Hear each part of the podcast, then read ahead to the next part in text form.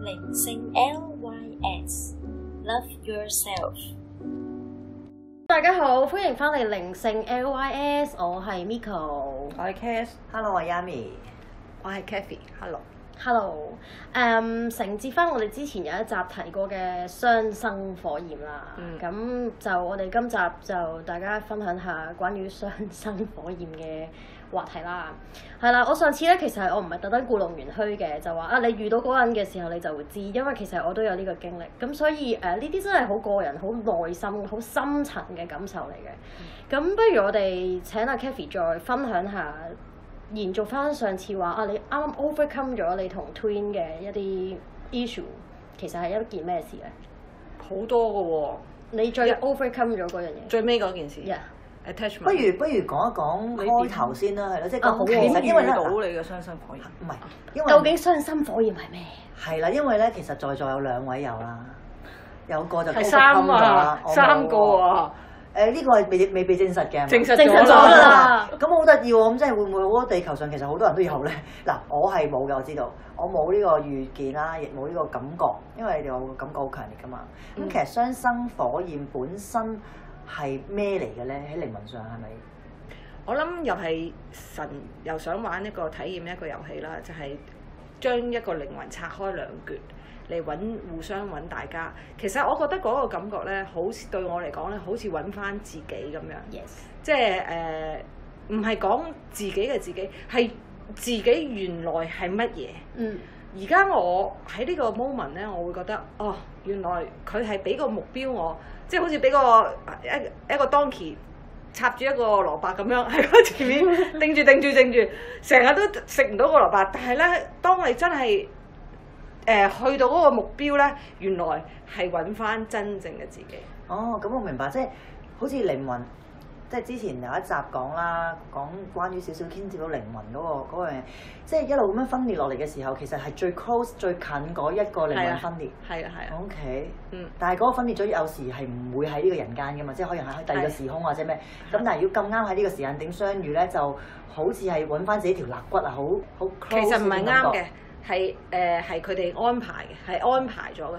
嗱，我而家睇翻咧，因為已經係 overcome 所所有嘢，而家睇翻咧，我就知道咧，我係同佢咧係 teamwork 嚟嘅，就係、要我諗，我當然每個人嘅 case 唔同啦，我係覺得係差唔多要可能玩完三 D，我唔知。誒、要將自己底層入邊嗰啲嘢全部抄晒出嚟睇，跟住清理咁樣嗯。嚇。即係好似上次講都講過啊，就係、外邊冇人啦，即嗯係其實對方個靈魂都係一個容易會好似 trigger 到你嘅，係啦咁好心添好心咁嗯嗯咁就反而係照到自己嘅內在出嚟啦，就要去檢視一下自己啦。嗯哦嗯嗯嗯嗯嗯 OK 咁我唔會，因為坊間咧有好多誒、呃我知道有課程啦，咁我唔知多唔多啊。即係我見到有嘅，我身邊亦都有啲朋友係會參加咗某啲嘅關於雙生火焰嘅課程啦。咁佢就話喺呢個課程裏邊咧，就可以去學習點樣去遇翻佢哋嘅雙生火焰。有啲就話遇到添嘅。咁其實呢啲又係點咧？如果如果係靈魂嘅安排，冇可能係你讀完個課程就會遇到嘅喎。同埋佢哋會覺得係愛情咯，呢、個係即係個男女嘅愛情咯。如果你諗住雙生火焰係一個愛情呢，咁就大錯特錯，完全同愛情係兩碼子嘅事嚟嘅。嗱，而家講緊人人嘅愛情啊，人嘅愛情其實係一種誒、呃情緒嚟噶嘛。嗯但係你同雙生光唔係情緒，去到最終係愛，係能量，揾翻自己真正嘅愛個能量。嗯所以係誒、呃你話喂，可能人類最似嘅能量就係愛情、愛人，所以佢將呢個拍埋咗咯。我只會咁解釋啦。其實誒、雙生嘅即係遇到嘅時候，佢哋之間係會有一種好強嘅吸引力嘅。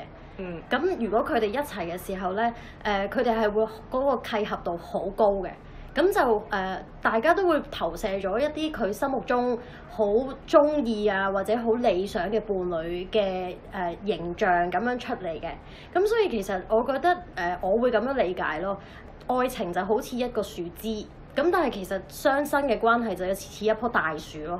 樹枝只係棵大樹裏面嘅其中好細嘅一部分。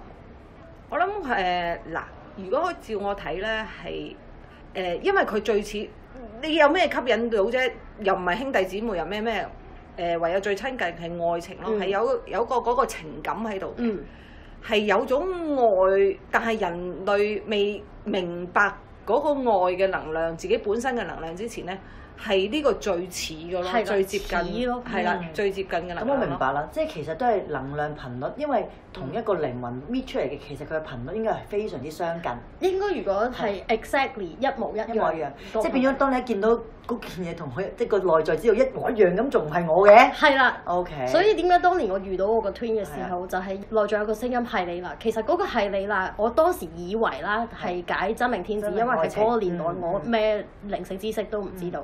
但係其實嗰個係你啦，which means 嗰個係我自己啊，嗯，係啦，係一個更加令自己會更加清楚自己嘅自己。冇 錯。嗯就唔係一定愛情，因為同埋如果你咁講，其實人類嘅愛情即係真係唔講 twin 呢樣嘢啦。咁其實佢個嗰個愛情，我都係覺得聽好多分析分享啦，係好似都係向外求啊。嗯，即係其實唔係咪愛真係有時我都有一下喺早期都會諗一諗嘅，呢個係咪愛啊？譬如你拍拖啊、結婚啊、相處啊，好多時會因為一啲事情去嗌交啊。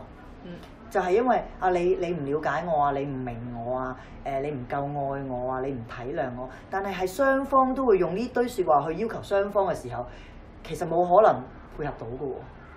我覺得呢個係好特別嘅，雙雙心火焰係好難用愛情或者愛侶嚟形容嘅，因為咧佢係能量上 more than physical 好多好多嗯，嘅嚇。係喺能量上發展係係啊，因為好多時喂誒好、多人嘅經驗就係遇到雙生光又會激活誒 c o n d o l i n i 啊，嗯又會激活好多自己嗰個本身嗰個 super superpower， superpower 我啊係因為遇到個 twin 之後，誒、知道世界上原來存在心靈感應嘅，嗯，因為同佢有心靈感應產生過，係，經常性咁樣。嗯，嗯，咁你話喂我點樣遇到我個誒雙生火焰咧？我遇到佢嗰陣時我都唔知係咩嚟嘅 嗯，嚇，我係我係二零零九年喺印度遇到佢嘅嗰陣時、呃我有男朋友，我淨係覺得佢好 attractive 啫。嗯誒、，跟住就冇唔冇冇乜點聯絡啊！但係喺我誒、要即係我高我叫我去去旅行啊，或者咩誒、或者喺尋求自己嘅路，我唔知點樣形容。但係咧誒，係二零一四年再遇翻佢嘅，但係好得意，我要講翻個 story 先。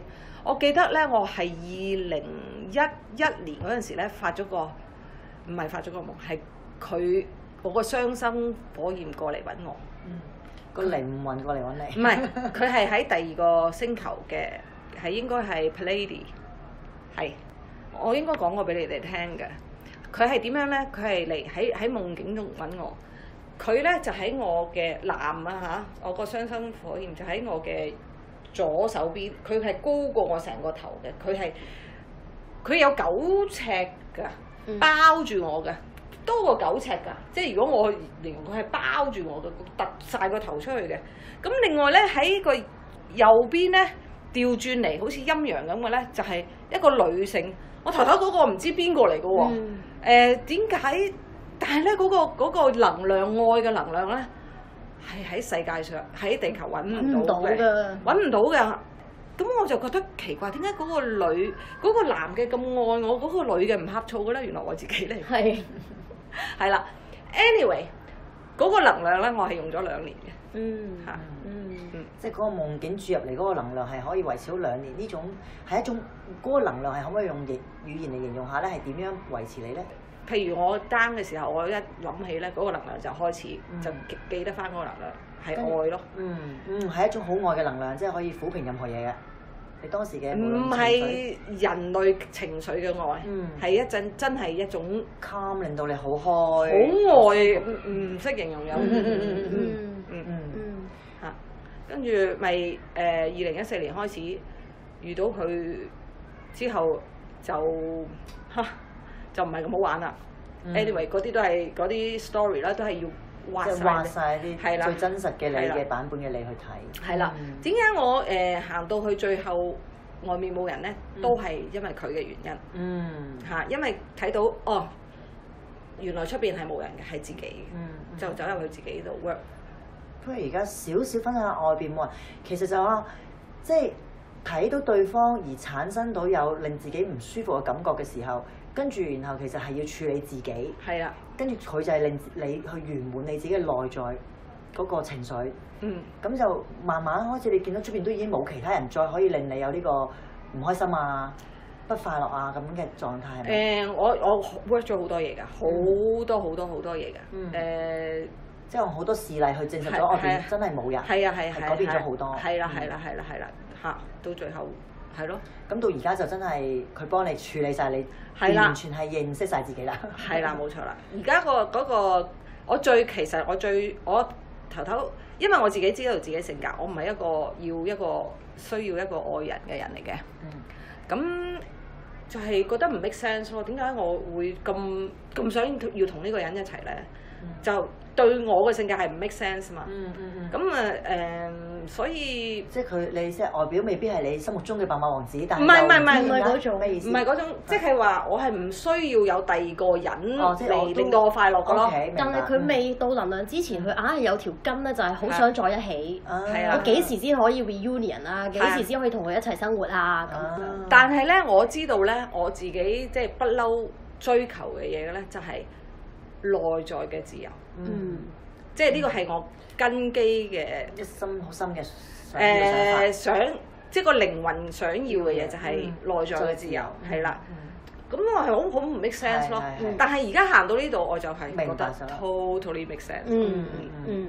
就你就係因為有佢，你先可以完全令自己 free 到啊，係啦，係冇錯嗯。所以佢頭先講話啊，好似有個 donkey 前面有個蘿蔔啊，你個 donkey 要追住個蘿蔔，佢就係嗯而家誒我唔需要個蘿蔔啦，冇我錯坐啦喺度望住蘿蔔都冇問題，我冇錯啦好快樂，亦都唔肚餓啦。冇錯，而嗰個蘿蔔就係啱啱講嗰個 attachment，係啊哦好特別。係啊我知道你頭先話 Cas 有個傷心火焰喎，但係我真係未聽過喎。有冇得分享下點解你會覺得嗰個係傷心火焰咧？啊，嗰個唔係我哋覺得嘅，係後來我哋有一次連結嗰個嘅時候咧，嗰個都證實咗係嘅。哦不過咧咁樣嘅，因為誒、呃其實雙生咧，佢哋係嚟地球玩之前咧，已經自己丟咗佢哋自己嘅合約㗎。係係啦，咁所以可以誒 k a t h y 同佢個 twin 玩嘅合約，同 Cass 同佢個 twin 玩嘅合約，又唔同同，我嘅都係 totally 可以 difference 嘅。嗯係啦，所以可能 Cass 嗰個係可以好平淡朋友哋，好互相愛大家咁樣去發展佢哋呢一世嘅生活，可以嘅。咁或者好似頭先 k a t h y 個例子，佢係要嗯讓追自己 freedom。係啦，追蘿蔔追到最後嗯 OK 去感受到自己內在平安嗯，都係一個另外一個合約咁樣咯嗯。嗯嗯即係都係派一個最親密嘅靈魂嚟去完成你自己嘅課題。冇錯，咁我想問點樣去分別咧？即係譬如真嘅傷心火焰嗯同假嘅傷心火焰，因為出邊可能有啲人遇到，但係原來啊好多可能唔係嚟嘅最後，嗯咁其實有咩分別咧？即係除咗用感覺，你話真係誒係好唔同，咁但係因為我冇啦，嗯。如咁、我唔會知道係有幾唔同啊嘛。咁呢啲人係點樣咧？係 Cass 想有啲咩分享咧？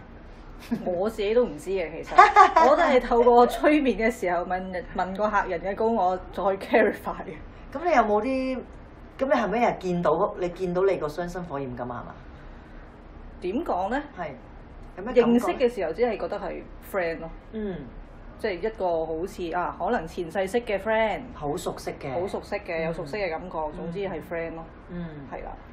但係仲有冇啲再特別啲嘅嘢咧？即係冇理由啦，咁你好難界定嗰個係雙生火焰，可能我都有喎，咁樣可能有十個。係啦，所以我想話咧， 其實雙生火焰只不過係被地球人去夾硬定義出嚟嘅一樣嘢嚟嘅啫，嗯，誒，如果你誒要講嘅係能量唔同咯，嚇，係。